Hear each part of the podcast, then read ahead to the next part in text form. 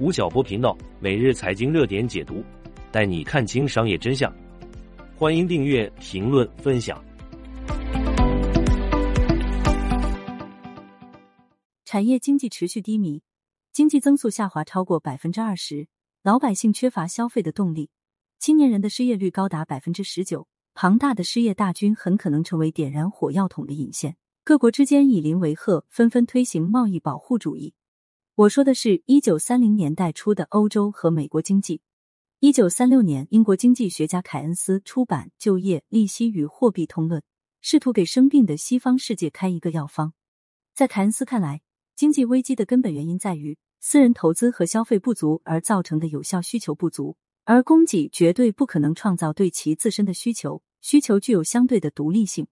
所以，凯恩斯给出的药方是通过货币政策和财政政策。政府能够刺激经济，并有助于保持一个较高的产出和就业水平。凯恩斯主义由此诞生。凯恩斯的理论体系便是以解决就业问题为中心而展开的。而就业理论的逻辑起点是有效需求原理，背后则是边际消费倾向递减、资本边际效率递减、流动性偏好三大心理规律以及货币数量。去年底，我与刚刚出版了《原则二》。应对变化中的世界秩序的达利欧进行了一场跨洋直播。他认为，当今的世界经济景象很像一九二九年到一九四四年。他说的场景很宏大。回到中国经济，似乎就是凯恩斯写《通论》时的欧洲和美国。不久前，国家统计局公布数据，当今中国十六岁到二十四岁的青年人失业率高达百分之二十点四。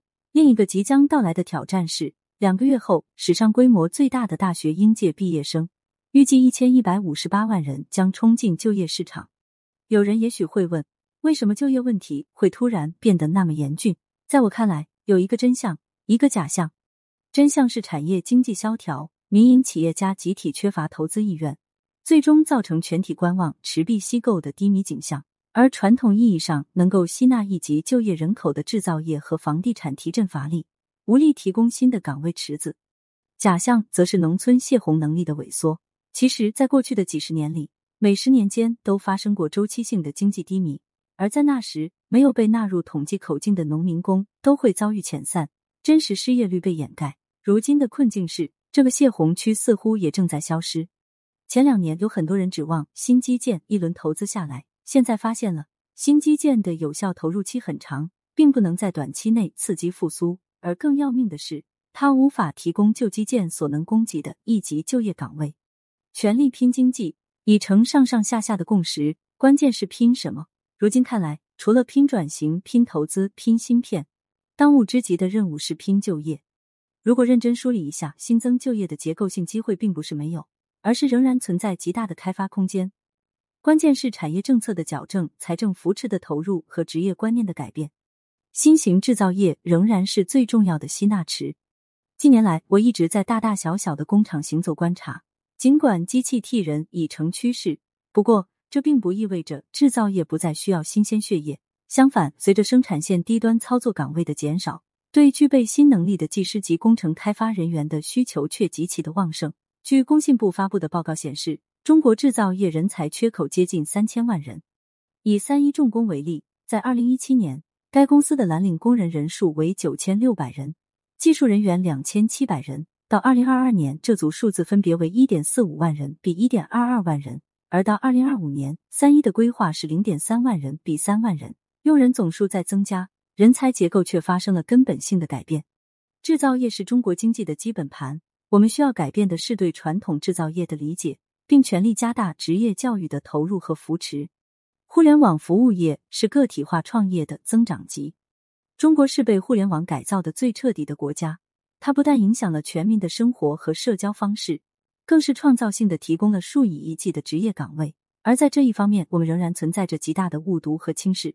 就在上周，有一份网络直播行业的报告显示，截止到今年一季度，全国有超过一点五亿个互联网直播账号，超过十亿个内容创业者账号，带动就业机会约一亿人。这里的一亿就业，仅仅是对直播及周边服务岗位的统计。如果加上供应链和配送快递，应该是一个更大的就业数据。房地产行业的复苏已成必须解决的重大课题。作为具有中国特色的天字第一号产业，房地产的巨型链条上悬挂着居民财富、地方财政、银行资产以及中央收入。更关键的是，关系到五千四百万建筑工人及三千万相关工作岗位。而房地产的复苏还能决定性的刺激消费品制造业的增长。时至今天，民营房产企业的违约暴雷事件仍频频发生，拿地开发的热情仍然不见起色。房产拐点何时出现？民众投资购房的热情以怎样的方式释放？是各级决策层必须谨慎思考和坚决推进的政策课题。淄博现象提供了新的扩大就业思路。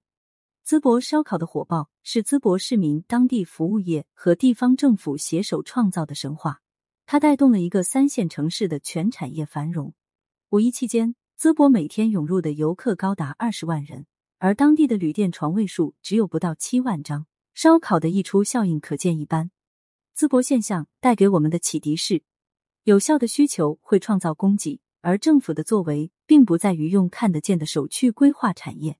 而是顺应自由市场的力量，提供宽松而公平的公共环境。谁在提供就业，就支持谁。这应该成为今年接下来一段时期的政策主导项，而不是花拳绣腿或只顾埋头投资计算 GDP。当今中国的消费市场无所谓升级或降级，而是在发生深刻的分级。企业家不是看不到创造财富的机会，而是需要唤醒已经熄灭的信心。老百姓也不是口袋空空。二零二二年，全国居民存款增加二十六点二万亿，今年一季度又激增十万亿，存而不花是对不确定的畏惧。我始终认为，中国仍然是全球最大也是最值得期待的制造和消费市场。就业的低迷本质是需求的低迷，而影响后者的根本性因素是信心的缺失。长远是对当前事物错误的指导。从长远看，我们都已经死了。凯恩斯的这句名言，在某些时刻是一个真理。至少在就业问题上，没有长远，只有眼前。吴晓波老师王牌课程，每天听见吴晓波第七季已经上线喜马拉雅，一百万人都在听的商业日课，带你提升商业认知，发掘商业机遇。点击文稿区链接即可加入，欢迎你一起来学习。